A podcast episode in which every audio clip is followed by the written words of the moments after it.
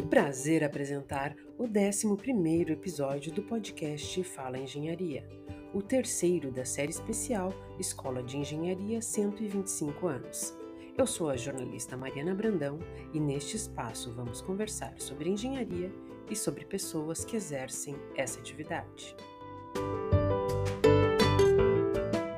Hoje vamos conversar com o professor Renato Machado de Brito, professor titular do Departamento de Engenharia Elétrica desde 1995. Brito é engenheiro eletricista, graduado pela Universidade Federal do Rio Grande do Sul, com mestrado em Ciência da Computação, Hardware, também pela URGS, e doutorado em Engenharia na área de Ciência dos Materiais, subárea de instrumentação pelo Programa de Pós-Graduação em Engenharia Metalúrgica e dos Materiais, PPGEM, da URGS. Com larga experiência na área de instrumentação eletrônica, atuou em projetos de pesquisa, principalmente nas áreas de instrumentação, transdutores sensores, indutivos, extensômetros de resistência elétrica, sistemas de aquisição de dados para diversas aplicações em engenharia, biomedicina e física experimental. Trabalhou como engenheiro de pesquisa junto ao Lawrence Berkeley National Laboratory, na Califórnia, nos Estados Unidos. Também foi engenheiro pesquisador associado à divisão de eletrônica do Instituto de Física da URGS chefiou o Departamento de Engenharia Elétrica da URGS em duas oportunidades. Foi membro eleito da Comissão Permanente de Pessoal Docente, CPPD da URGS. Comandou o Laboratório de Instrumentação Eletroeletrônica, IEE, do Delete URGS. Foi professor orientador no programa de pós-graduação em Engenharia de Minas, Metalúrgica e de Materiais, PPG 3M, e no programa de pós-graduação em Engenharia Elétrica. Por mais de uma década, foi membro do Comitê Assessor de Engenharia da Fundação de Amparo à Pesquisa do Rio Grande do Sul, a FAPERGS, e coordenador deste comitê em duas oportunidades. Por seis anos, foi membro da Comissão Nacional de Avaliação dos Cursos de Engenharia Elétrica do Brasil pelo INEP, do Ministério da Educação. De 1985 a 1989, foi vice-diretor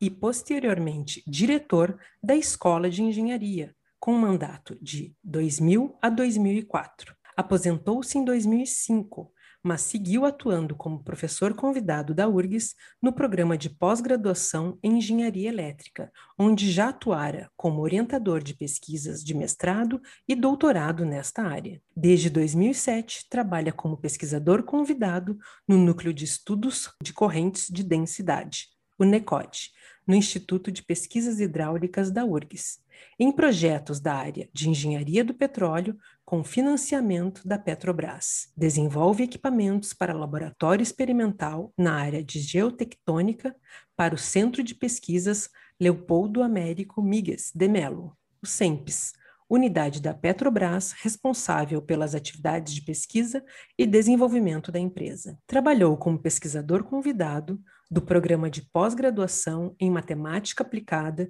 do Instituto de Matemática da URGS de 2013 a 2015, atuando no projeto de formação de recursos humanos para a área do petróleo e gás. É pesquisador convidado do Laboratório de Obras Hidráulicas, LOH, do Instituto de Pesquisas Hidráulicas da URGS desde 2019. Atua também no desenvolvimento de projetos na área de instrumentação analógica e digital para laboratórios de ensino e pesquisa na URGS e para aplicações industriais. Professor Brito, muito obrigada por nos conceder essa entrevista. Seja muito bem-vindo. Boa tarde, Mariana. É uma satisfação muito grande poder prestar essa entrevista à comunidade da Escola de Engenharia, que será mediada por ti. Acho que nós temos muito que comemorar os 125 anos que aí já estão chegando. Quando a escola comemorou os seus 75 anos, eu já estava aí e agora comemoramos os 100 anos e depois agora comemoraremos os 125 que eu espero ainda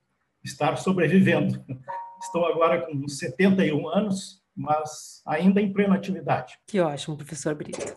Nós teríamos aqui uma infinidade de pautas para desenvolver a partir da sua longeva carreira e pela sua rica experiência profissional. Mas o tema central da nossa conversa de hoje é o período em que o senhor esteve à frente da administração da Escola de Engenharia e também os momentos marcantes vividos nesta instituição, seja como estudante, como docente ou pesquisador. O seu relato irá contribuir para a preservação da história da Escola de Engenharia, que, como o senhor próprio já comentou, agora em 2021, em agosto, completa 125 anos.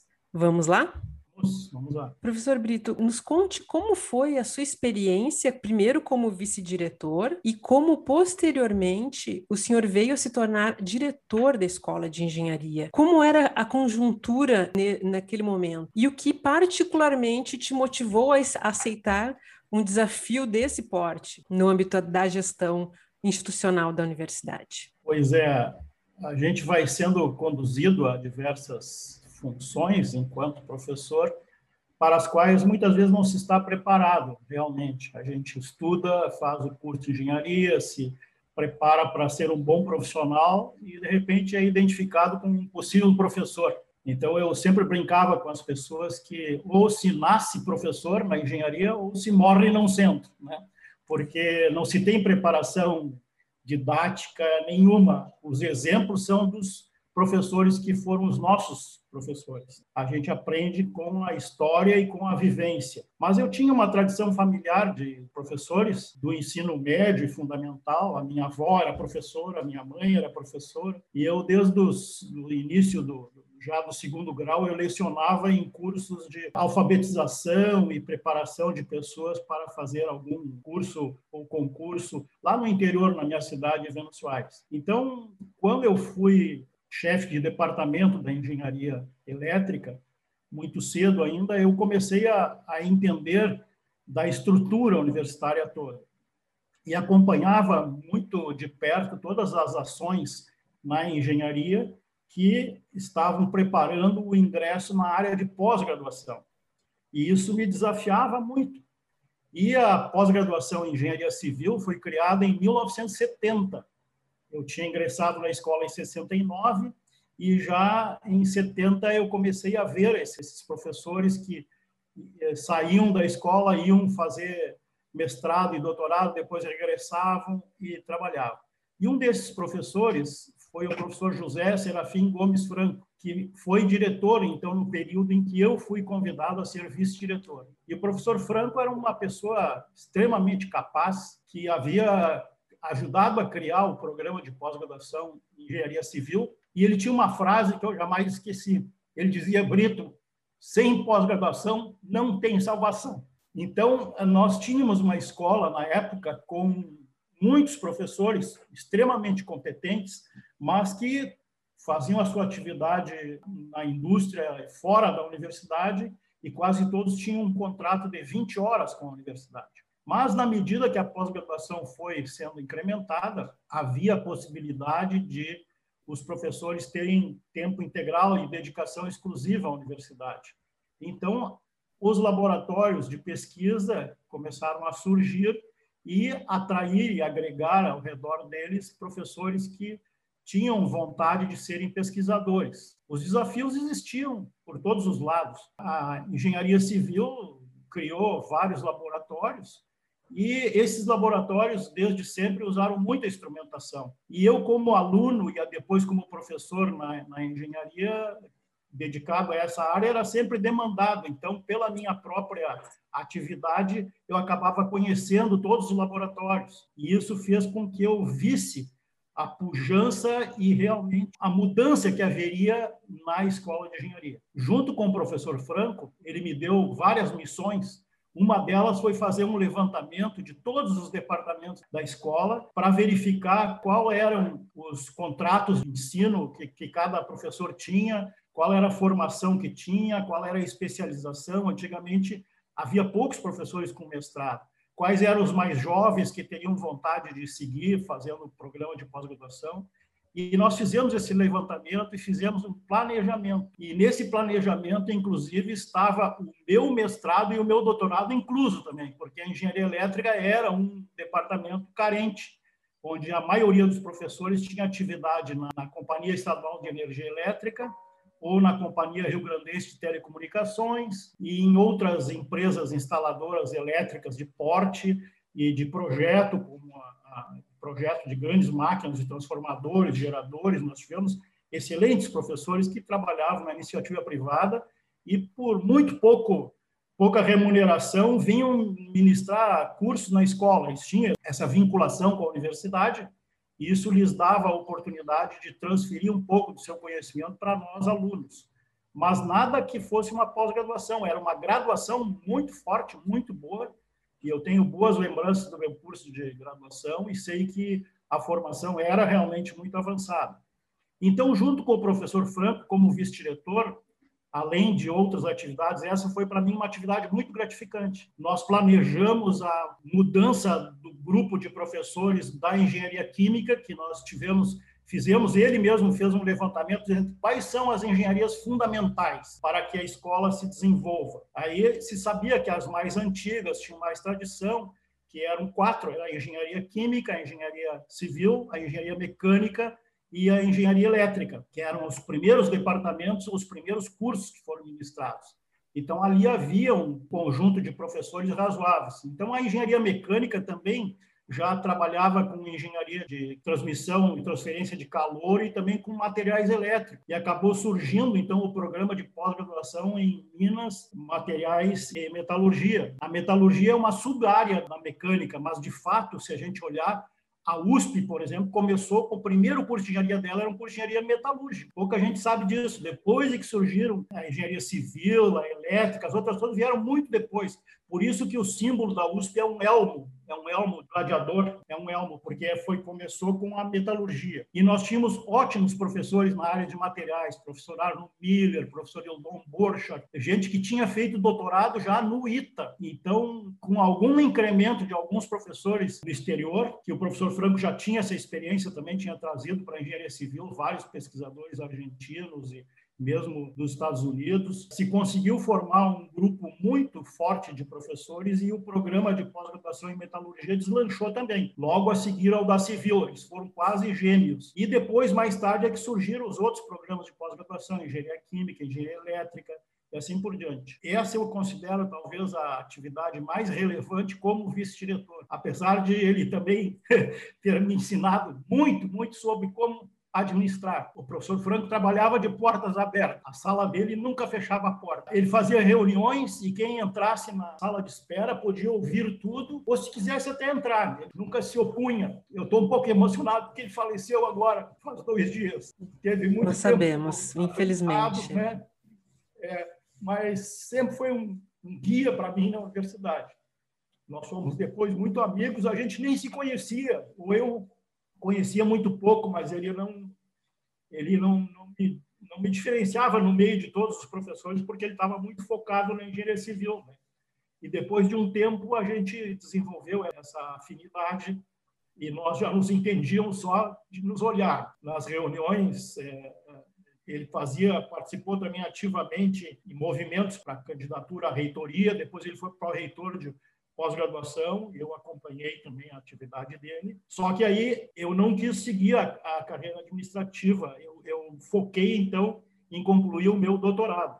Que nessa época eu já tinha mestrado, que eu tinha concluído em 76. Aí eu me afastei de tudo que era administrativo para fazer meu doutorado.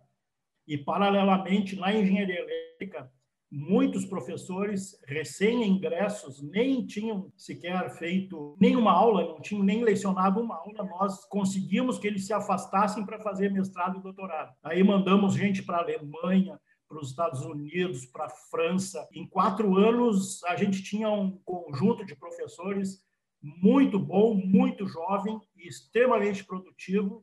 Então, aí criamos o nosso programa de pós-graduação, do qual eu tenho a honra de ter sido o primeiro coordenador. Depois, éramos o professor Suzin, Altamiro Amadeu Suzin, que é uma pessoa extremamente capaz também, que trabalhou para e passo comigo. Ele tinha feito mestrado aqui no Brasil e doutorado na França, e tinha uma boa visão de estrutura administrativa de programas de pós-graduação. Então, nós dois trabalhamos juntos e coube a mim ser o primeiro coordenador, ele o segundo, e assim nós fomos levando. Se pegar o livro de atas das primeiras dissertações de mestrado, lá vai ver o orientador era o professor Suzinho ou era o professor Brito, ou era o professor Suzinho ou o professor Brito. Então, assim, nós fomos formando daí gente própria que saía da nossa graduação, alunos muito bons que estavam indo para outros programas e aí acabavam ficando conosco, e depois nós mandávamos esses alunos para fazer doutorado fora para não fazer uma endogenia. Né? O professor Franco também tinha essa preocupação. Não faça endogenia, formem, deem uma formação forte, mas depois vocês procurem trazer gente de fora, se não quiserem convidar professores ou for muito difícil, mande os seus próprios alunos de mestrado fazer o doutorado em outro lugar. E quando eles voltarem, vocês vão ver que vai ser uma, incremento, e isso funcionou. A minha ida ao cargo de diretor, depois, no ano de 2000, foi uma consequência de toda essa carreira, já conhecia a filosofia de funcionamento da escola e qual era o objetivo principal. Se vocês olharem, a nossa escola ela teve uma hegemonia muito grande da engenharia civil sempre porque foi a mais antiga e talvez a mais abrangente das engenharias. Só que na medida que começaram a surgir os outros programas de pós-graduação, outras pessoas começaram a ficar mais ativas dentro da estrutura da universidade e começaram a ser reconhecidas. Logo depois de mim na escola, quando eu fui diretor, né? Depois de mim foi o professor Alberto Tamanha, que já é uma pessoa que tinha feito mestrado e doutorado na engenharia civil, mas era da engenharia mecânica. Então, eu acho que se tirar o professor Alberto e eu, o resto tudo era da engenharia civil. O professor Jarbo, professor Heinemann, professor Franco, a professora Denise, o professor Luiz Carlos, e agora, recentemente, a professora Carla, que é a diretora, ela vem do programa de pós-graduação e, e, do departamento de, de produção, né, de engenharia de produção e transportes, que foi um departamento criado no período do professor Jarbas, e foi muito importante também, porque ele era uma sub-área dentro da civil, a área de transportes.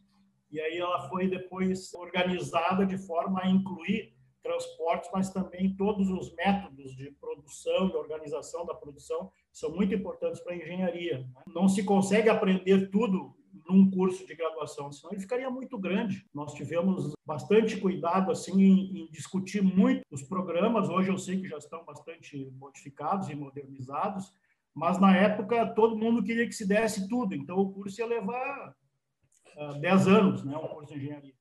E os cursos nós nós limitamos em, em, cinco anos e tentamos fazer uma base muito forte. Eu atuei também bastante na área acadêmica, assim, na preparação, mas nós tínhamos braços de professores muito dedicados à área de ensino e que sabiam dos conteúdos e da organização para não sobrecarregar os alunos e como isso deveria ser feito. Também, na época, estou emendando aqui os assuntos, hein, se Vamos lá. for adequado, fale, né?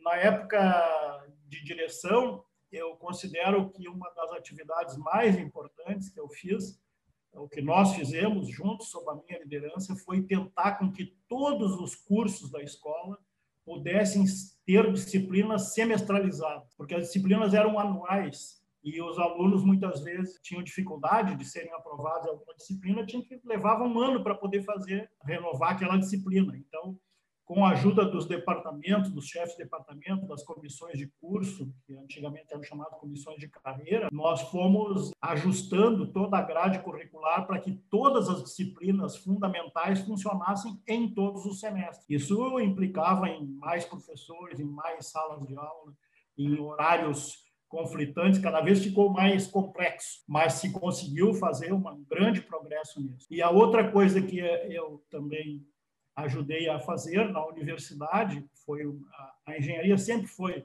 pioneira nisso, foi a matrícula via computador, porque a, o, processo de, o processo de matrícula na universidade era uma coisa terrível. Os alunos, isso, a gente tem que render esse pleito aos alunos também, ao, ao Centro de Estudantes de Engenharia, que foram sempre nossos parceiros na aplicação de todos os esforços para que a, a matrícula fosse um período mais tranquilo possível porque era extremamente tumultuado. Então, nós tínhamos vários dias de matrícula, basicamente dependíamos de comunicação via cabo, ainda com centro de computação da URGS, lá no campus biomédico, CPD da URGS, lá do outro lado. Coincidiu que naquela época era o professor Norberto, era o pró-reitor de graduação, e a diretora do centro do, do centro de processamento de dados era, era a engenheira Jussara Issa Mussi, que tinha sido minha aluna, e nós fizemos um contato, nós três, e soubemos que havia um experimento já em andamento em Santa Catarina, veio uma universidade que foi criada pela URGS, já tinha matrícula feita para o computador e nós não. Aí nós juntamos alguns recursos, eu disse, vocês escolham dois ou três funcionários aí que sejam de pro aí no, Centro de Processamento de Dados, vão a Santa Catarina, aprendam como é que eles estão fazendo, tragam para cá que nós vamos fazer. Pois olha, nós criamos. Foi um trabalhão, porque a matrícula ainda hoje é complexa, mas ela é totalmente já computadorizada. Então, isso eu considero um trabalho assim muito relevante. Depois eu trabalhei numa outra comissão como diretor, membro do Conselho Universitário. Havia uma cruel e interminável disputa por vagas na universidade, vagas docentes, porque quando alguém se aposentava, quase sempre o concurso era feito a imagem e semelhança do que se aposentou. Então, os departamentos não se renovavam, as vagas eram escassas. Trabalhamos numa comissão que criou um sistema de cálculo, eu diria, de mérito, né? que na verdade era de um índice que permitia que, o, que a reitoria, que administrava essas vagas, soubesse onde estavam concentradas as maiores carências e onde é que se deveria fazer investimento, então, em novos professores. E se não havia carga horária suficiente, não haveria mais vagas para professores naquela área. Então, nós tínhamos departamentos, por exemplo, lá na medicina, que tinham 96 professores no departamento e uma carga horária reduzidíssima. E os novos docentes que entravam na medicina extremamente sobrecarregados e sem poder expandir ou, ou diversificar as áreas. Na odontologia a mesma coisa, em várias outras, a não ser no Instituto de Física e Matemática, que sempre ministraram as disciplinas básicas, outras unidades da universidade, era uma dificuldade tremenda qualquer mudança. Então, se criou esse sistema, foi um, muitas e muitas reuniões e apresentações, eu dei palestra em tudo que foi unidade da universidade, mostrando como era e a justeza do nosso critério, dos critérios. Havia alguns descontentamentos, tá? mas quando o pessoal via os critérios acabavam dizendo, não, é assim, vamos lá, vamos fazer. Em então, que período foi, foi isso especificamente, professor? 2003, eu acho, de dois, 2001, 2003, nesse, nesse período. Aí. Era a comissão das vagas docentes da universidade. Isso coincidiu com o seu também... período à frente da, da gestão da escola Sim, também. quando eu era quando eu era diretor da escola. Muitas reuniões dessa comissão fizemos aí na sala da direção da escola. E isso foi muito gratificante assim ver que a universidade avançou muito. Depois, claro, como novos cursos puderam ser feitos com esse projeto do Reúne, então as vagas já vinham mais vinculadas aos novos cursos e não foram mais tanto assim a disputa da substituição daqueles que se aposentavam ou que saíam da universidade. Se fez um trabalho muito grande, a universidade acho que também tirou proveito grande desse esforço que foi liderado pela engenharia. Então, dois grandes esforços, da distribuição docente e da matrícula automatizada. Grande satisfação foi revitalizar o, o Centro de Estudantes Universitários de Engenharia, o CUE. Nós recriamos o curso de preparação para o vestibular. É, vários alunos ali se dedicaram extremamente ao curso. Foi um dos primeiros cursos que eu fiz quando era candidato a aluno na engenharia. É, em, 1968 eu fiz o cursinho. Na época até o professor Rene mandava aula no cursinho como aluno. Né? Então aquilo para mim já foi. No eu, cursinho eu, do seu E. É, no seu E. Quando eu, eu era diretor, e a gente discutiu esse assunto. Eu sugeri os estudantes de cara, toparam. Eu trouxe as apostilas que eu tinha em casa, ainda feitas em mimeógrafo álbum, para mostrar para eles e dei de presente. Olha aqui, está aqui o conteúdo que a gente aprendia, então vocês podem fazer. E nós criamos um critério junto com eles, tudo foram eles que fizeram, eu só ajudei a organizar. As inscrições eram abertas a todos os que pudessem se inscrever, mas tinha que mostrar que era carente, que não tinha condição. E os alunos, então, recebiam as inscrições e depois de selecionado pelas inscrições, tem uma entrevista que se fazia, eles iam na casa dos possíveis candidatos para ver se realmente estava falando a verdade. Fazer uma, uma verificação uma das informações. A verificação das informações. E isso aí os alunos foram assim extremamente atuantes. Também nós participamos junto com o centro acadêmico de uma, um trabalho social muito bonito feito com o SESI, a Grande Porto Alegre, a área que nos coube foi lá em Alvorada.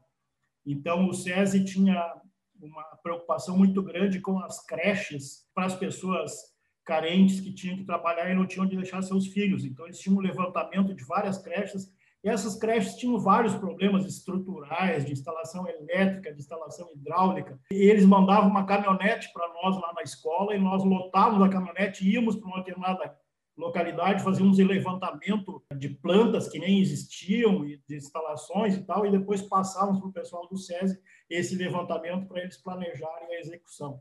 Os alunos adoravam, era uma coisa assim incrível, e eu achava que era importante que os alunos conhecessem a realidade do país e não só uh, fechados na sala de aula. Sim, eu sou um nacionalista uh, convicto e eu, eu, acho que o Brasil tem solução e nós temos que trabalhar por isso. A minha temos vida que ter esperança. Como jornaleiro, como jornaleiro, comecei a trabalhar. Fui auxiliar de uma oficina de rádio técnico e ali eu aprendi muito sobre eletrônica e descobri a minha vocação.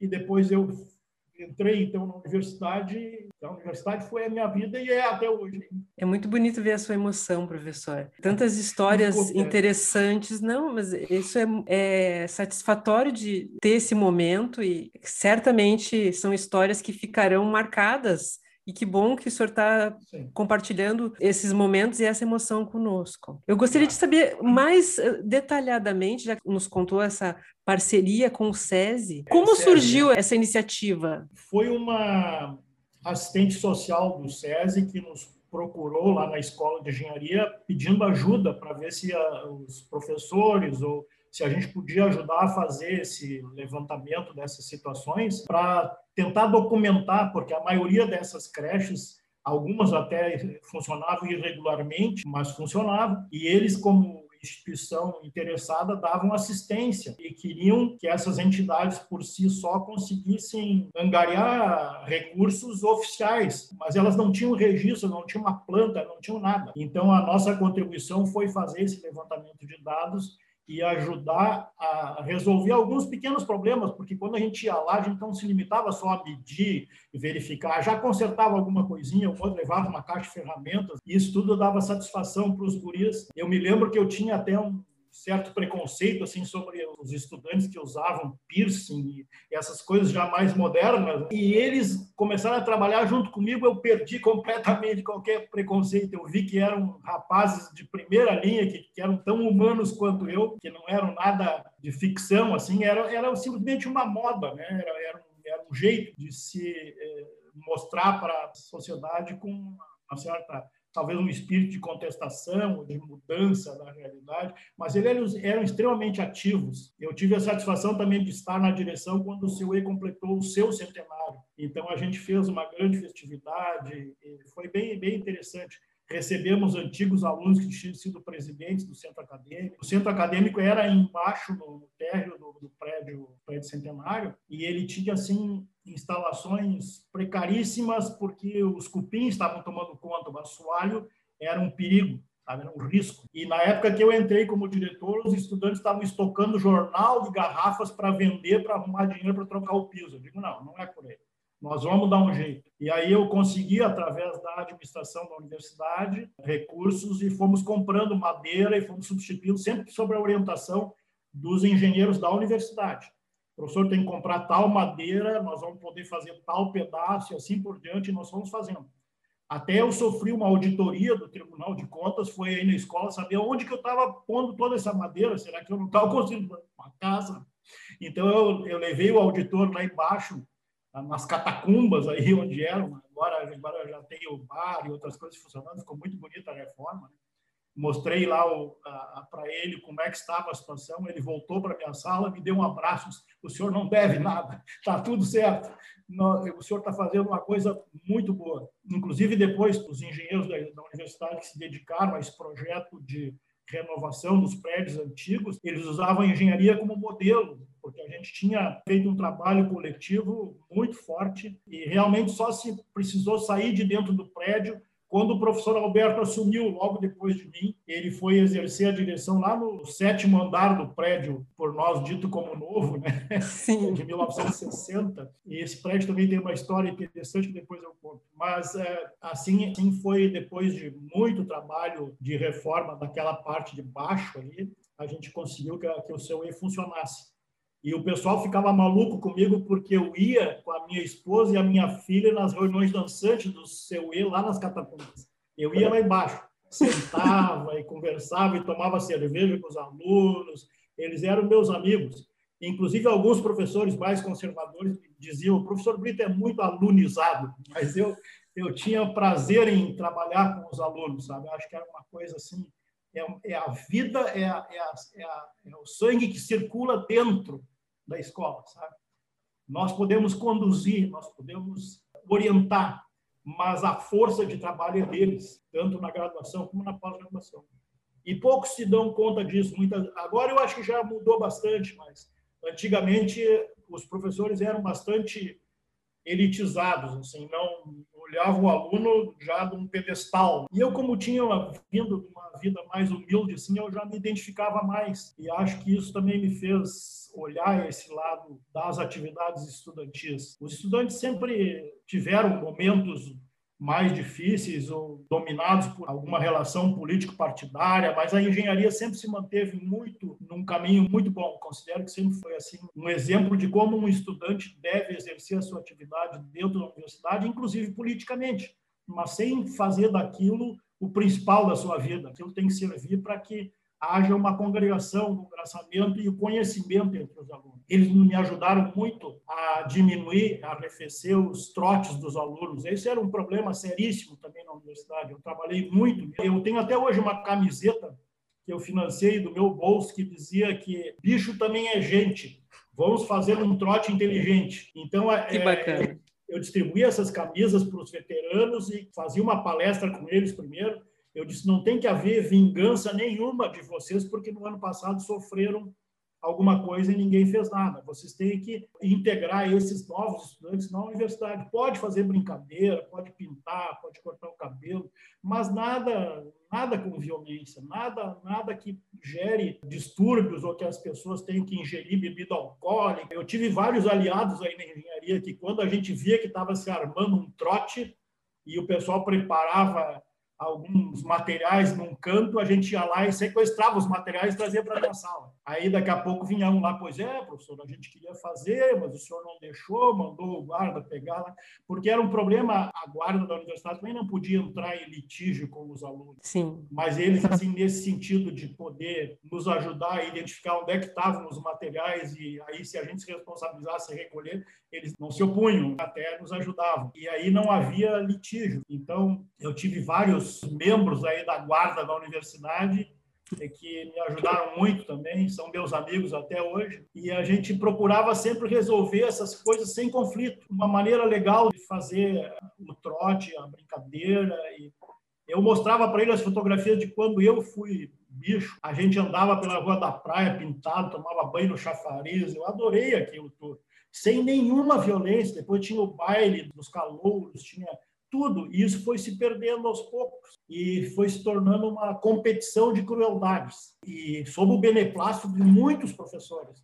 Eu me lembro que, como os nossos alunos tinham aulas de cálculo lá no campus do Vale, eu ia para lá, enquanto diretor. Eu ficava lá naqueles amplos espaços tentando gerenciar essas atividades. E alguns professores de outros outras unidades passavam rindo e me chamavam de ah, coitado, tu não vai conseguir nada, né? Mas depois eles se convenceram, porque até uma resolução no Conselho Universitário saiu sobre essa Sim. que a gente chamava de regulamentação do trote. Existe Exatamente. Então, isso foi na, no período que eu também fui diretor e uma coisa que eu abracei junto com outros professores. Eu diria que o senhor foi precursor dessa mudança de mentalidade, uma mudança de mentalidade muito positiva. Eu cheguei a uma época a convencer os calouros que eles eram um número muito maior e que se eles reagissem, eles podiam correr com os veteranos os veteranos tiravam partido de que eles, os novos alunos, não se conheciam entre si não eram capazes de fazer conexões ainda. Então, eu fazia questão de eu mesmo ir em todas as disciplinas de introdução à engenharia que já tinham sido criadas para fazer uma palestra. Provavelmente a palestra inicial de cada curso era eu que fazia como diretor. E nessa palestra eu dedicava a isso, sabe? Para que os próprios calouros soubessem como se comportar. E muitos deles revelavam que eles queriam fazer a, atividade, eles queriam recebeu o trote. Mas, claro que todo mundo rejeitava a violência. Então, havia um acordo assim, entre os veteranos e os calouros para que fosse uma atividade legal, né? que fosse integrada. E, mas, claro que no começo sempre há excesso, a gente teve que agir mas funcionou, funcionou. Acho que foi muito legal. Professor, o senhor nos relatou diversas histórias, tanto em relação à estrutura, à evolução da estrutura da escola, quanto vivências. Eu gostaria que o senhor relatasse um pouquinho mais como é que era o seu dia a dia dentro da escola nesse período enquanto diretor, né? porque são inúmeras atividades. O senhor permaneceu ministrando aulas, o senhor ficou voltado só para a gestão, que já é um enorme desafio, uma série de demandas. Nos conta um pouco sobre isso. Eu sempre gostei muito de lecionar. Não queria abrir mão da minha disciplina mas eu reduzi um pouco a minha carga horária em sala de aula devido aos compromissos da direção. Mas normalmente eu chegava aí às oito da manhã junto com o pessoal, a gente abria e saía daí às seis, seis e meia da tarde. E de vez em quando eu fiquei com as aulas de instrumentação na pós-graduação, até porque era difícil conseguir alguém para me substituir no período que ainda estava em formação os professores novos, né? E depois vieram, agora hoje tem o professor Balbinô, tem outros professores que fizeram concurso e já me substituem com muito, muita capacidade e até me superam, porque já escreveram livros e tudo. Eu, eu, não consegui escrever um livro sobre instrumentação, mas eu ensinei muita gente. Isso para mim já faz parte do meu currículo, vamos dizer assim. Mas aí nós regramos muitas coisas. Por exemplo, a gente fazia reuniões do conselho da unidade uma vez a cada mês, na primeira segunda-feira do mês. E aí começou a, comecei a regrar todas as atividades para poder ter uma coisa mais definitiva. E todas as semanas isso aprendi com o professor Franco. Nós fazemos uma reunião dos chefes de departamento. Aí também eu comecei a chamar os coordenadores de curso, porque a universidade ela tem uma estrutura paralela administrativa e acadêmica. Só que a estrutura administrativa, diretor, chefe de departamental, tem muito poder. E a estrutura acadêmica tem pouco poder. Mas a estrutura acadêmica é tão ou mais importante que a estrutura física. A estrutura acadêmica tem que definir o que precisa ser feito e a estrutura administrativa tem que fazer como vou atender essa demanda, porque ela detém os laboratórios, os professores, a lotação de todas as pessoas e recursos para executar uma atividade estão vinculados ao administrativo mas a necessidade dos conteúdos, da organização dos conteúdos, está na parte acadêmica. Isso era outra palestra que eu fazia. Poucas pessoas entendem como é que funciona a universidade, ou como é que ela se organiza. Então, eu usava o exemplo do país. Por exemplo, o reitor é o presidente da República. Os pró-reitores são os ministros do reitor. O conselho universitário é o Congresso Nacional. E as unidades são os estados as unidades são os estados. Cada unidade tem o seu diretor, que seria o governador daquele estado. Mas dentro desse estado tem departamentos, que são os municípios do estado. Cada município tem um chefe de departamento, que é o prefeito.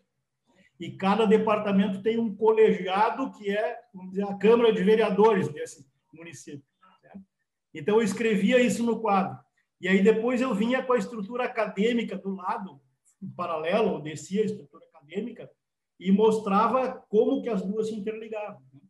Então, era uma palestra que eu fazia, eu, eu adorava ensinar porque eu achava que a estrutura é tão complexa que quem chega de fora, por exemplo, como um calor, ele nem sabe para quem que ele vai pedir ou reclamar ou sugerir, porque ele só tem contato com o professor na sala de aula, ele não sabe tudo que anda ao. Então, eu, eu mostrei para ele, ó, tem um coordenador de curso, o coordenador tem que ir fazer uma palestra para os calouros. Então, o coordenador começou a, a ter mais importância, começou a ter um pouco mais de visibilidade porque na verdade era, é um cargo que alguns departamentos, que alguns cursos empurram para os mais novos, porque querem se livrar, porque é uma, um tal de aluno bater na porta que querendo vaga, querendo isso, querendo aquilo. O próprio do coordenador não tinha infraestrutura nenhuma, ele geria o curso com o seu próprio computador, não existia uma sala da comissão de graduação. Hoje já tem, né? já tem, ah, mudou bastante a estrutura. Eu tive um sonho uma vez de ser pró-reitor de ensino da universidade, mas nunca consegui.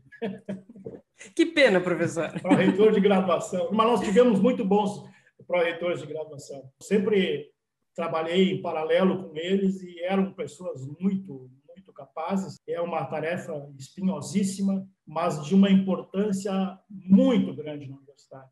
E muitas vezes relegada ao segundo plano. Então, tanto no conselho universitário, em todos os lugares que eu militava, eu sempre defendi a área acadêmica também, para que a área administrativa soubesse compreender qual é o seu papel na universidade. Não é só mandar, é mandar para que aquilo que é necessário seja feito, e não mandar por si mesmo, só para se impor, como, ah, eu sou o diretor, sou... Não, isso não existe. Se tu olhares ali no resumo do currículo que eu te encaminhei, eu fui várias vezes paraninfo e várias vezes professor homenageado dos alunos da engenharia elétrica e para mim era uma grande satisfação poder mais uma vez falar sobre isso. E realmente, e, e, e no começo da minha vida acadêmica como professor, eu ministrava uma disciplina de índice de reprovação altíssimo, que é até hoje considerada a disciplina mais difícil da engenharia elétrica, é a disciplina de circuitos elétricos. Sim. Esse era o bicho papão da turma toda, sabe? O pessoal fugia.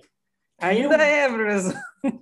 É, Famosa. Eu, eu, eu, fui professor e dessa disciplina iniciei lá com o meu grande professor, que é o professor Paulo Pedro Petri, que foi quem me trouxe para dar aula com ele. E depois ele se aposentou e eu continuei. Continuei, depois fui passando para os meus sucessores, porque eu fui me dedicando à, à área de minha especialidade, que é a instrumentação. Mas circuitos elétricos é onde começa tudo, porque os modelos que a gente usa para representar qualquer dispositivo eletrônico dependem de circuitos elétricos. Então é fundamental e não é nada difícil. O problema é que tem que entender como que se faz um modelo. Então eu lecionava a disciplina e havia sempre um assim um mito de que ah, os problemas que caíam nas provas eram insolúveis. Então a primeira coisa que eu fazia, fazia a prova e na outra aula eu já resolvia a prova com os alunos. Quando eles escreviam uma prova, eu fazia eles escreverem, porque outra reclamação, não dá tempo de fazer todas as questões. Tá bem. Então, vocês vão fazer o seguinte, vocês primeiro leem as questões e encaminhem a solução. Aqui eu vou fazer assim, assim, assim, assim. Aí vocês comecem uma e façam, e começa a segunda e façam. Normalmente há quatro questões na prova, duas horas para fazer a prova. E eles reclamavam, falta tempo, falta tempo. Eu digo, olha, depois de duas horas não é tempo, é cansaço, vocês não têm mais condição de fazer mais nada, já estão tão... É importante, a primeira hora, hora e meia, no máximo, é, é produtiva, depois é, é muito cansativo e o cérebro já perdeu, né? Então, eu fazia vários trabalhos assim para tentar convencê-los de que o conteúdo era possível e dava todas as oportunidades para que o aluno demonstrasse o seu conhecimento. Eu, digo, eu não estou aqui para reprovar ninguém, eu estou aqui para avaliar se vocês podem seguir. Quando corrigia a prova, eu, eu, passava sábado, domingo, escrevendo a prova minha, não era só certo e errado, tinha comentário em cada questão aqui, devia fazer. E olha que eu tinha 70, 80, 90 alunos com uma disciplina de alto índice de reprovação, tinha um grande número de alunos sempre. Né? Eu trabalhava, então, para devolver aos alunos uma satisfação do que eles tinham aprendido ou não. E pedia para eles, depois que eu entregava a prova, que eles olhavam, aí, aí quando tivesse alguma reclamação de que vocês não venham falar comigo, vocês escrevam no papel como se fosse um recurso jurídico, assim, boto lá na questão tal, no item tal, que eu vou analisar. Eu analisava respondia. E isso foi baixando um pouco o índice de ansiedade, ao ponto de que alguns alunos perguntavam para os outros: Ah, eu rodei em circuitos, mas com o que é que tu fizeste? Eu fiz cumprir. Ah, então tu não sabia mesmo, tu não podia passar. eu chegava ao ponto de, depois que os alunos tinham recebido a prova e todos agora vocês me devolvam a prova, vai ficar aqui no final do semestre, se tiver alguém ali próximo de passar, eu vou reavaliar as provas. E aí, eu, alguns eu reavaliava mesmo, faltava décimos, coisa. nunca, acho que nunca o ponto de corte é no décimo, não tem, eu, existe uma margem ali, nós é que traduzimos em números, e eu acho muito certo, o conhecimento, né? É, mas, de fato, o conhecimento é uma coisa e os números são outras, né? Assim, pela exatidão. Então, às vezes o aluno eu chamava um aluno que eu estava em dúvida se ele sabia ou não, ele dizia, vem a tal hora, tu vai lá falar comigo na minha sala. Eu sempre fui um professor muito disponível também, eu acho isso importantíssimo. O professor tem que estar disponível, não pode se esconder atrás da pesquisa. A primeira coisa, ele é professor, depois ele é pesquisador. E aí o aluno dizia, professor, na hora da prova, me deu um branco, eu não sabia, eu sabia fazer isso aqui, mas me deu um branco, não consegui. Eu disse, mas tu sabe fazer? Sei. Tu seria capaz de fazer essa questão? Mas faço com o pé nas costas. Então, senta aqui e faça. Se ele fizesse a questão certa, eu aprovava. Porque o meu objetivo era saber se ele tinha aprendido. E não se ele tinha tirado a nota A, B ou C na prova. Então, por esse aspecto, assim, de dar todas as oportunidades, de fazer todas as verificações possíveis, para eles eu acabei sendo sempre professor homenageado, professor Parani. Alguns assim vinham na segunda prova, eu fazia histograma de notas. Olha, quem tirou tal nota e está aqui, na outra tem que tirar isso. Depois que eu entregava a prova corrigida, que eu procurava corrigir rápido também, porque eu, eu sei que quando passa muito tempo, já tem matéria nova, os alunos se perdem, desistem. Eu não queria que desistisse, eu queria que fosse sempre até o fim. Mas tinha os chegar na segunda prova e professor, eu não, esse ano não vai dar. Eu já vou largar de mão agora e vou não, vamos fazer o seguinte, tu continua, que nós vamos ver se tu não aprendeu o que está para trás, isso aí, porque circuitos é uma questão de tempo, não dá para dar em curto espaço. É toda uma sequência de, de, de relações que a pessoa tem que ir construindo dentro da sua própria cabeça, assim, né? do seu entendimento. E uma vez construído, aquilo faz parte da bagagem dele para sempre. E ele vai ser um bom engenheiro elétrico, eletrônico, se ele souber circuito. O resto ele agrega, porque aquilo é a raiz de tudo. E eu me sentia tão bem lecionando essa disciplina, eu adorava dar. Muitos professores fugiam, não queriam dar essa disciplina. Meu, é muita gente, dá muito trabalho, tem muita reclamação, é muito difícil, então dá para cá. Dá para cá que eu quero. Então, Professor, é... o senhor tem relatado o valor que o senhor dá para essa relação com o aluno. Qual foi o fato, o momento mais. O senhor relatou também em relação às oportunidades em que o senhor foi homenageado. O senhor gostaria de citar um fato, um momento mais emocionante ao longo de todo esse período dedicado à escola de engenharia, seja como diretor ou em qualquer outro momento que mais te emocionou nessa trajetória toda? Ah, foram vários, né? várias, várias emoções. Né? Assim, a, as atividades que a gente fez e que realmente me deixaram muito contentes, vamos dizer, comigo mesmo, foram as coisas que a gente criou, que a gente tirou, vamos dizer assim, da cartola para poder fazer funcionar. O meu vice-diretor, na época que eu era diretor, o professor Bressani, era uma pessoa excepcional também. Ele, acho que agora recentemente se aposentou, mas ele é até mais moço do que eu ainda. E ele foi meu braço direito em muitas coisas e um professor de altíssimo nível que eu conheci também nas atividades de instrumentação. Então, as coisas que mais me deram satisfação, é, como professor, foi, foi resgatar, vamos dizer assim, essa relação com os alunos, ouvir deles nas, nas formaturas. Inclusive, eu tive uma aluna que sofreu com consumo de drogas. Num dia de prova, a mãe dela me aparece na porta da sala de aula pedindo para falar comigo.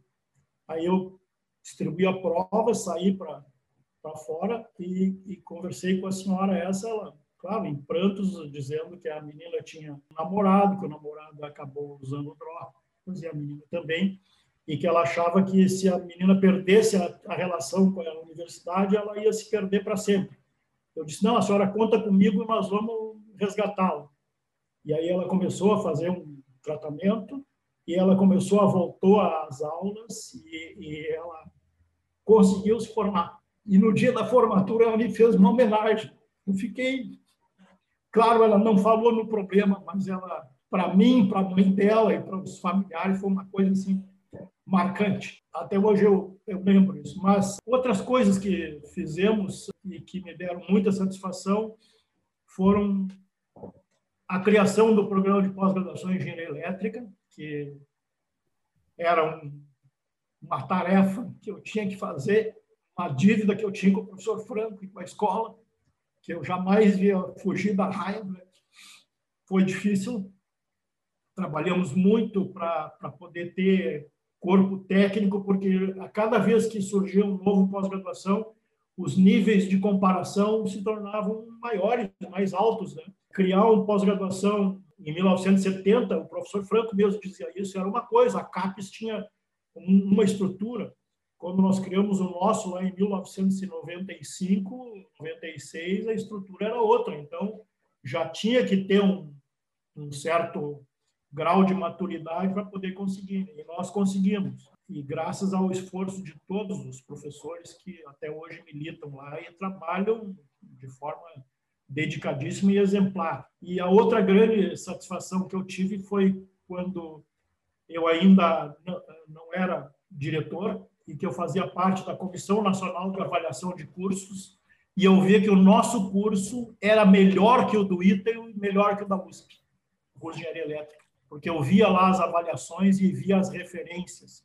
Eu fui convidado, certa vez, para ir a um, uma banca de mestrado no ITA, e depois da apresentação do aluno, o professor que me convidou me levou para jantar, como é uma praxe na, na vida acadêmica. E ele disse, professor, sempre que vocês tiverem um aluno que queira fazer mestrado ou doutorado no ITA, nos mande, porque os alunos de vocês são muito bons.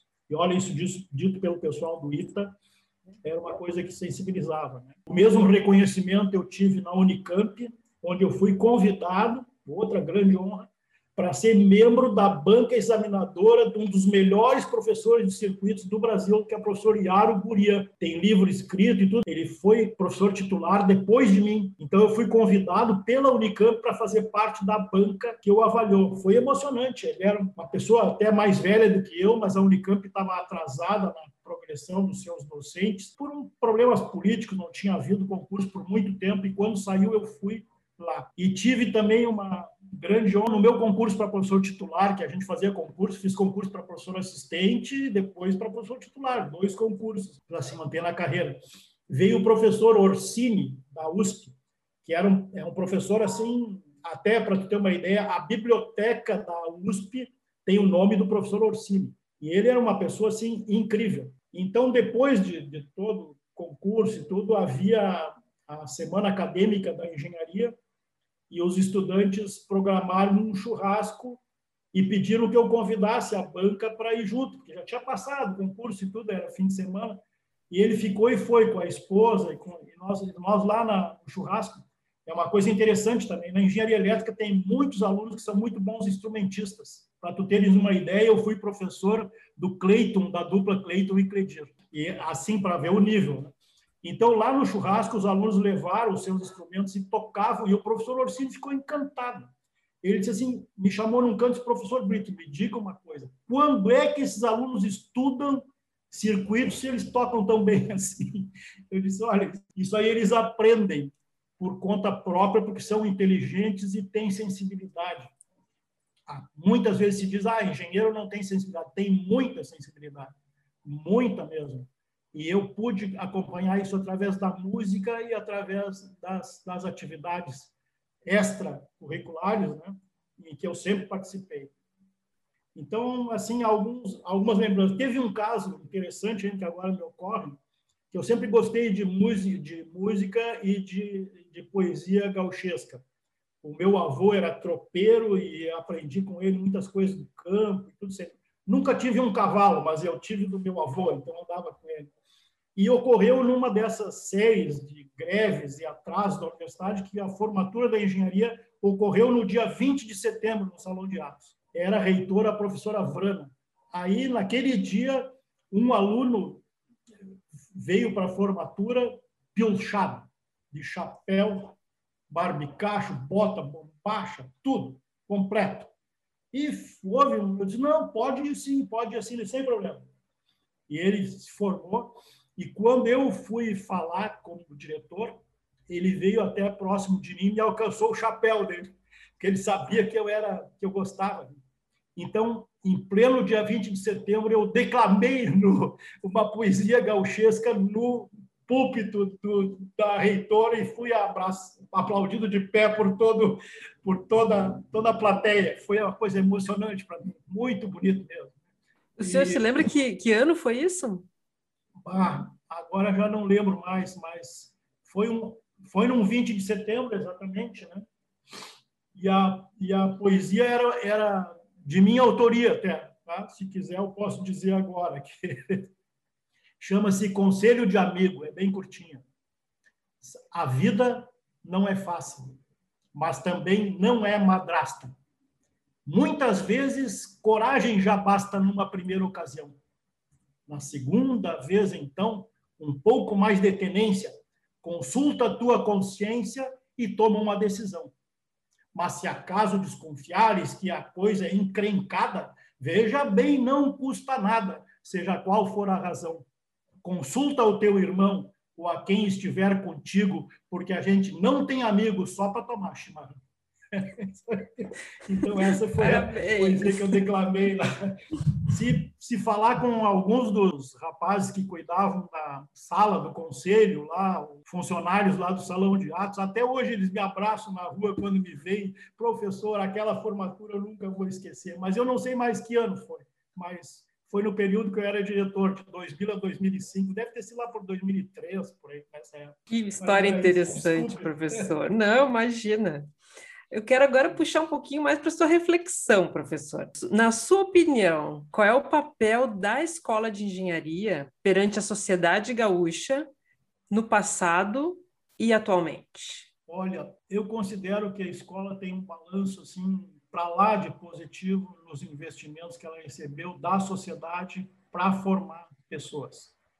Se a gente for olhar desde a época lá do curtimento do couro até a indústria eletroeletrônica, a universidade está no meio. Eu acompanhei muitas coisas feitas pela agronomia e por outras instituições, unidades da universidade, mas eu diria que no setor da construção, das instalações elétricas, das instalações mecânicas, do gerenciamento agora de atividades, de todas essas coisas, a engenharia tem uma contribuição muito positiva com a sociedade e ela nunca deve se afastar da sociedade.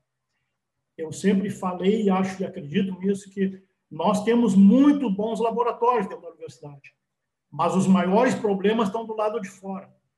Se a gente souber interpretar esses problemas e trazer para estudá-los, nós podemos devolver alguma coisa que a comunidade possa absorver. Não sou adepto de que a gente fique pesquisando dentro da universidade coisas que não nos servem, Acho que até a título de formação de recursos humanos, tudo bem. Acho que a gente não pode se desconectar do mundo da pesquisa, assim, mas a gente sempre tem que procurar a fazer uma pesquisa aplicada. A engenharia, ela é aplicada. Então, ela pode gerenciar e desenvolver coisas muito interessantes para toda a comunidade gaúcha. Acho que nós temos aí o potencial de pessoas com uma capacidade imensa que muitas vezes não é aproveitado da forma que poderia. Mas a gente teve, eu quando fui coordenador lá do, do Comitê de Engenharia da FAPERGS, nós fizemos um modelo de parceria de pesquisa que vinculava a universidade com uma empresa, com uma necessidade. E isso foi um programa de tanto sucesso que em São Paulo a fundação, a FAPESP, que é a fundação mais forte do estado, copiou esse problema da gente e até hoje está fazendo lá e nós já não temos mais recursos para fazer aqui no Estado. É uma lástima. Né? Muitas pessoas pensam que pesquisa é dinheiro posto fora na universidade, mas não é. Não é. E também prestação de serviço, alguns dizem que a universidade não pode prestar serviço. Eu acho que pode. Sempre que tiver um aluno ou mais de um aluno envolvido nessa atividade, é uma atividade de aprendizado. A gente está ensinando esse aluno a ser um profissional. E eu encontro esses exemplos em várias. Eu muitas vezes percorria indústrias nossas aqui para saber o que, que eles precisavam, como é que estava, qual era a formação necessária. Eu queria, o professor Jarbas também tentou fazer isso, criar um conselho, mentores, vamos dizer assim, que viessem de fora da universidade para dizer, olha, isso aqui está mal, isso aqui pode melhorar, nós temos a oferecer tal coisa. Eu acho que o professor Jarbas fez muita coisa interessante. Eu tentei seguir algumas linhas dele, mas A melhor coisa foi esse programa da FAPERX, né, que a gente criou. E ele também ajudou a criar. E o senhor é... se lembra, gostaria de destacar alguma descoberta marcante no âmbito do desenvolvimento tecnológico e das inovações científicas produzidas dentro dos espaços da escola de engenharia que tem assim realmente marcado muito a sua vivência? Na engenharia elétrica e eletrônica, né, se tu olhares uh, essas empresas que estão aqui no estado, a Autos Engenharia, Novos, uh, todas essas dessa área, assim, a BCM, são todas empresas que se geraram, se gestaram dentro da universidade. Eram alunos nossos de iniciação científica de mestrado e doutorado que criaram essas empresas. Elas empregam um sem número de pessoas e elas concorrem mundialmente com empresas como a Bosch, como a Philips, com grandes empresas multinacionais que têm uma capacidade de investimento altíssima. Eu acredito a capacidade nossa de fazer coisas muito próximas da necessidade real. Isso é notório, assim, é só falar com esses empresários que vocês talvez possa até convidar para darem depoimentos, eles vão relatar isso. Na área de ciência dos materiais, também acompanhei várias coisas, materiais metálicos e materiais cerâmicos, de tudo. A própria Petrobras se socorre dos laboratórios da Escola de Engenharia para desenvolvimento de coisas que não existem, que eles precisam, porque eles são uma empresa de ponta e eles têm muitas coisas que eles dependem de fornecimento que nem existe no mundo. Então, eles tentam desenvolver dentro das universidades para levar lá para o CEMPS ou para algum lugar. Eu próprio fiz coisas também para eles, lá para laboratórios da Petrobras. Mas é, eu diria que o Brasil tem necessidades muito grandes para melhorar sua capacidade de autonomia. Eu penso que uma nação só é livre quando ela for capaz de produzir aquilo que ela precisa. Primeiro, suprir as necessidades internas. A exportação é uma coisa boa para trazer recursos para dentro, mas a exportação, no meu, na minha visão mais curta de economia, ela deve ser feita com o excedente com a tua especialidade, a tua capacitação, e não com o baixo valor da tua mão de obra. Eu acho que nós precisamos é vender capacidade lá para frente. Uma coisa que a gente fez foi ajudar muito na agricultura de precisão, sabe? Na engenharia. Hoje, todas essas empresas que existem na área de sementes e que aplicam isso. Eu sempre falei, o Brasil é um país agrícola. Nós temos que associar a essa agricultura a tecnologia que nós somos capazes de desenvolver e acompanhar. Eu mesmo dei aula para programas de formação de pessoas nas indústrias. Eu pergunto às vezes para as pessoas quantos quilos ou quantos qual é o peso de uma máquina de colher cana de açúcar. Como é que é uma máquina de colher cana-de-açúcar? É uma máquina que é um tanque, ela pesa 20 toneladas, ela tem que ter esteiras para andar no meio do canavial. E para tirar do canavial aquelas pessoas que queimavam o canavial e cortavam na mão. Então a gente pode fazer muita coisa de tecnologia para auxiliar a agricultura e dignificar as pessoas que lá trabalham. Hoje é outra. Eu tenho um grupo de alunos que criou uma empresa que faz eh, desenvolvimento de equipamentos para a agricultura. Começou com um projetinho simples lá com a Faculdade de Agronomia, de verificação da rigidez do solo, e isso aí depois progrediu.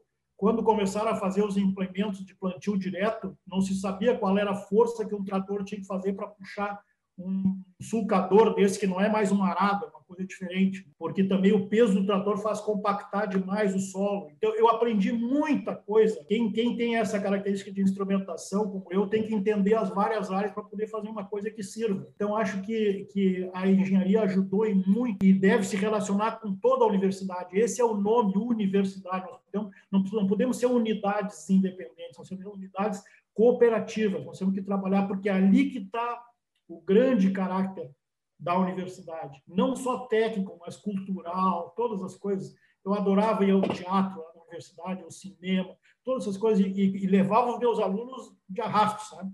Hoje vai ter tal coisa lá no salão de atos, vamos lá assistir, vamos. Ao ponto de um dia o Cleiton e Cledir uh, descer lá para ir falar comigo. Professora, que bom lhe ver aí. Então, são coisas assim que a universidade tem e muitas vezes as pessoas não aproveitam, elas passam. E assim como muitas pessoas, antigamente era mais difícil, hoje já é mais fácil porque as pessoas que fizeram a universidade, elas têm um reconhecimento.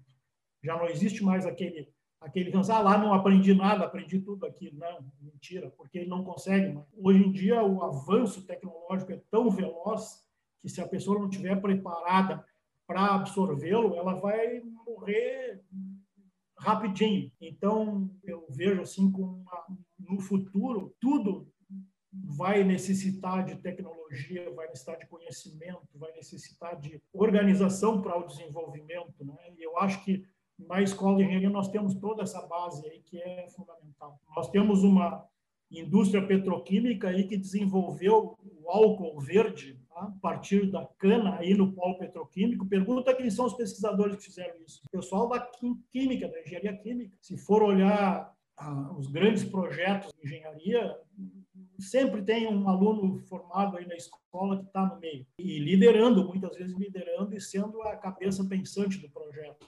Então, formar bons recursos humanos é fundamental, continuar formando bons recursos humanos, capazes de ver uma visão ampla das necessidades de fora, né? e não só no seu curso fechadinho. Faça eventos que tragam a, a indústria e o comércio e as atividades produtivas que geram emprego e recursos para entender mais da universidade e poder interagir mais com a universidade. E o que o senhor espera, então, ou deseja para o futuro da escola de engenharia? Esse desejo é de que ela permaneça sempre pujante, forte e séria na sua formação, que ela não se deixe levar por qualquer vaidade, mas que ela se promova pela sua competência permanentemente. Eu tenho muita, muita confiança nisso e muito orgulho de ter pertencido aos quadros de professores dessa universidade, dessa escola de engenharia em particular, que sempre vai morar no meu coração. E o que, que a escola de engenharia significa na sua vida, professor? Ah, tudo, né? Eu não sei o que eu seria se eu não tivesse feito engenharia. Eu vou dizer assim que foi muito fácil para mim escolher a minha profissão porque eu já vim preparado com o objetivo de fazer o curso que eu queria fazer e de buscar formação nas áreas que eu considerava interessantes e importantes. Eu acho que a escola me, me deu essa oportunidade, me fez conhecer pessoas de altíssimo nível. Eu aprendi a falar espanhol e inglês na universidade. Eu nunca na convivência com os professores. Eu trabalhei em laboratórios de desenvolvimento de técnicas muito avançado.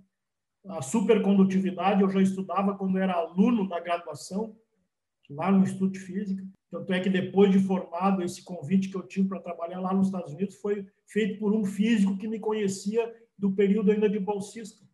Ele sabia o que eu tinha feito. E quando eu me aposentei, ele disse: agora você vem para cá. Vou te mostrar o que, que vocês podem fazer aqui. E lá, e lá eu consegui liderar um projeto na área de eletrônica que era feito pelos franceses e que estava dando problema. Então, nós resolvemos o problema, criamos uma nova solução e implantamos. E lá eu tenho, acho que uns oito alunos trabalham naquela região da Califórnia, ex-alunos, né, que trabalham em eletrônica nas universidades e também em empresas próprias. E sempre que eu vou para lá, meu Deus, é uma festa. Fazemos churrasco, fazemos encontros, e eles estão muito bem lá também. Eu também nunca critiquei aqueles que quiseram, apesar de eu ser um nacionalista ferrenho, aqueles que quisessem ir para fora, porque eles ocupam alguns lugares, mas criam outros aqui. Eu tive alunos que até bolsas de estudos, de pesquisa, me mandavam em dinheiro em dólar para me pagar os meus alunos. Então havia sempre é, uma uma retribuição à escola, um reconhecimento muito grande. E temos alunos pelo mundo todo. Ia mais aos Estados Unidos, porque trabalhei lá e depois meu filho foi fazer doutorado lá em Stanford, então eu visitava ele mais frequentemente. E sempre que eu ia, encontrava esses nossos ex-alunos lá e via como a escola de engenharia é importante, como ela é capaz de formar pessoas de altíssimo nível. Não precisamos baixar a cabeça para ninguém. Basta que a gente tenha os meios que eles têm, porque nós temos uma criatividade muito grande pela limitação dos nossos meios, nós somos criativos, e nós chegando lá encontrando aquele todo aquele arsenal de disponibilidades, nós fazemos coisas que eles são incapazes de fazer. Eu tenho vários exemplos disso, e isso é uma decorrência da formação que a gente recebe. Não é porque nós somos gênios, não. Claro, a gente tem conhecimento e uma capacidade intelectual talvez diferenciada, mas nada excepcional. O que a gente tem é um, um preparo, um fundamento muito bom e muito grande que a escola de engenharia sempre foi capaz de dar. E a gente é capaz de trabalhar em qualquer lugar do mundo em igualdade de condições e muitas vezes liderando projetos. Isso eu acho que a escola vai continuar sendo. Ela tem essa capacidade. Eu brincava com os alunos, essas paredes são capazes de ensinar. Porque a escola é muito antiga e tem muita tradição e realmente teve sempre pessoas excepcionais. Basta andar pelos laboratórios e conversar e, e, ver como as pessoas são, o que elas fazem, não só no seu dia a dia, mas também como pessoas, em outras atividades que uma pessoa de assim de boa, bom desenvolvimento intelectual e cultural faz. Ela lê livros, ela, ela discute assuntos, ela é, é uma riqueza sem fim. Eu eu me assim me achei na escola de engenharia e é a minha casa até hoje. Tanto é que eu resolvi é, contribuir lá com Instituto de Pesquisas Hidráulicas, porque ele, ele é uma criação da escola de engenharia, sabe? Né? O curso de o Instituto de Pesquisa Hidráulica foi criado com um braço da engenharia no ano de 1950, o ano que eu nasci. E lá tem laboratórios de pesquisa muito avançados que necessitam muito de instrumentação, que é a área que eu faço. E eu conheci lá professores e alunos e comecei a me integrar com eles lá. Então, hoje, eu trabalho em vários projetos, mas, professor, nós não temos uma bolsa para pagar os senhores, não precisa. Eu venho aqui para pagar tudo que eu devo para a universidade. Eu trabalho de graça para a universidade por quanto tempo eu puder. É um ambiente tão rico, Verdade. tão importante para a formação das pessoas que ninguém pode abandonar. Eu nunca fui um mercenário. Eu sempre saí da escola, mas a escola não saiu de mim e nem eu deixei a universidade. Sempre que eu posso, eu estou disponível para contribuir. Para finalizar, professor, o que o senhor gostaria de celebrar por ocasião dos 125 anos da nossa escola de engenharia? Eu acho que a gente tem que celebrar esse espírito que passa de geração a geração para os que dirigem, para os que militam na escola. Isso é isso é uma é uma coisa intangível que existe aí na escola.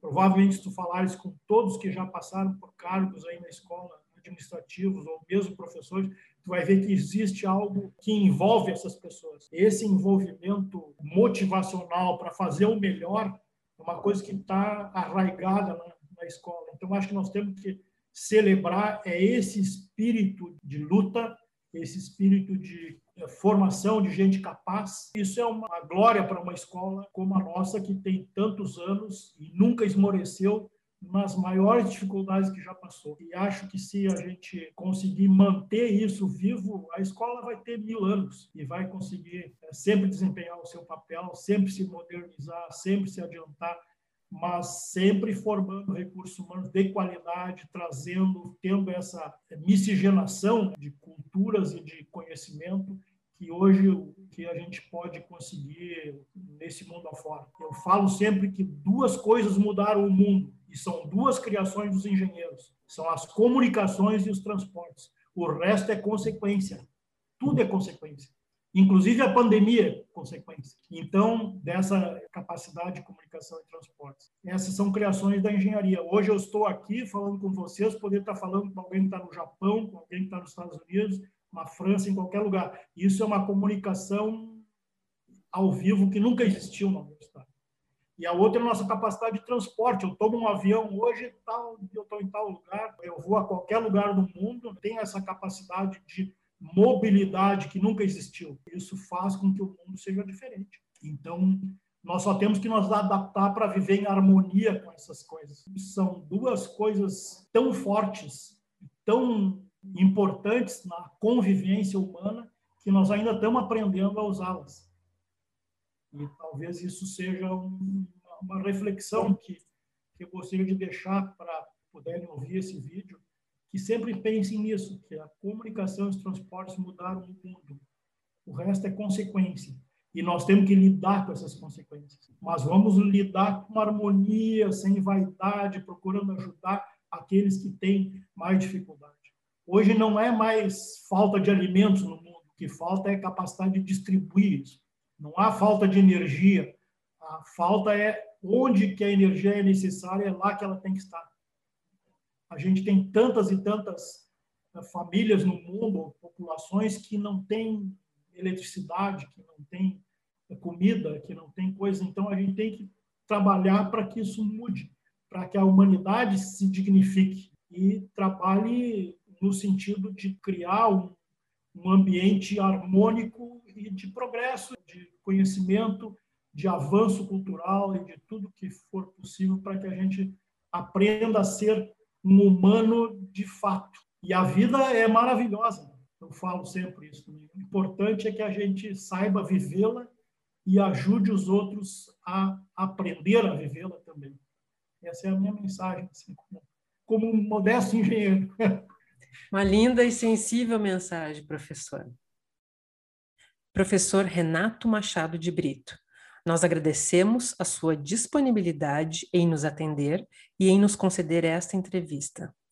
Nós ficamos muito honrados com a sua participação no podcast. Desejamos que o senhor continue sempre presente e atuante na universidade, que a sua brilhante trajetória nesta instituição centenária sirva de exemplo e inspiração para nossos estudantes, técnicos administrativos e docentes, e que juntos possamos celebrar os 125 anos da nossa querida Escola de Engenharia. Foi um prazer. Muito obrigado também para ti. Tá? Felicidades e bom trabalho.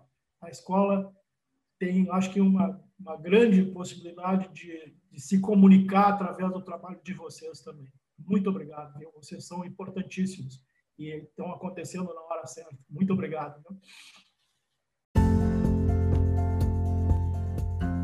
Este projeto de comunicação é parte do Plano de Desenvolvimento Institucional PDI da Escola de Engenharia para o período 2020 a 2022. Acompanhe nossos episódios nas plataformas de áudio, pelo nosso site www.urgs.br barra podcast Fala Engenharia e pelo Lumina Podcast URGS. Muito obrigada pela sua companhia e até o próximo Fala Engenharia.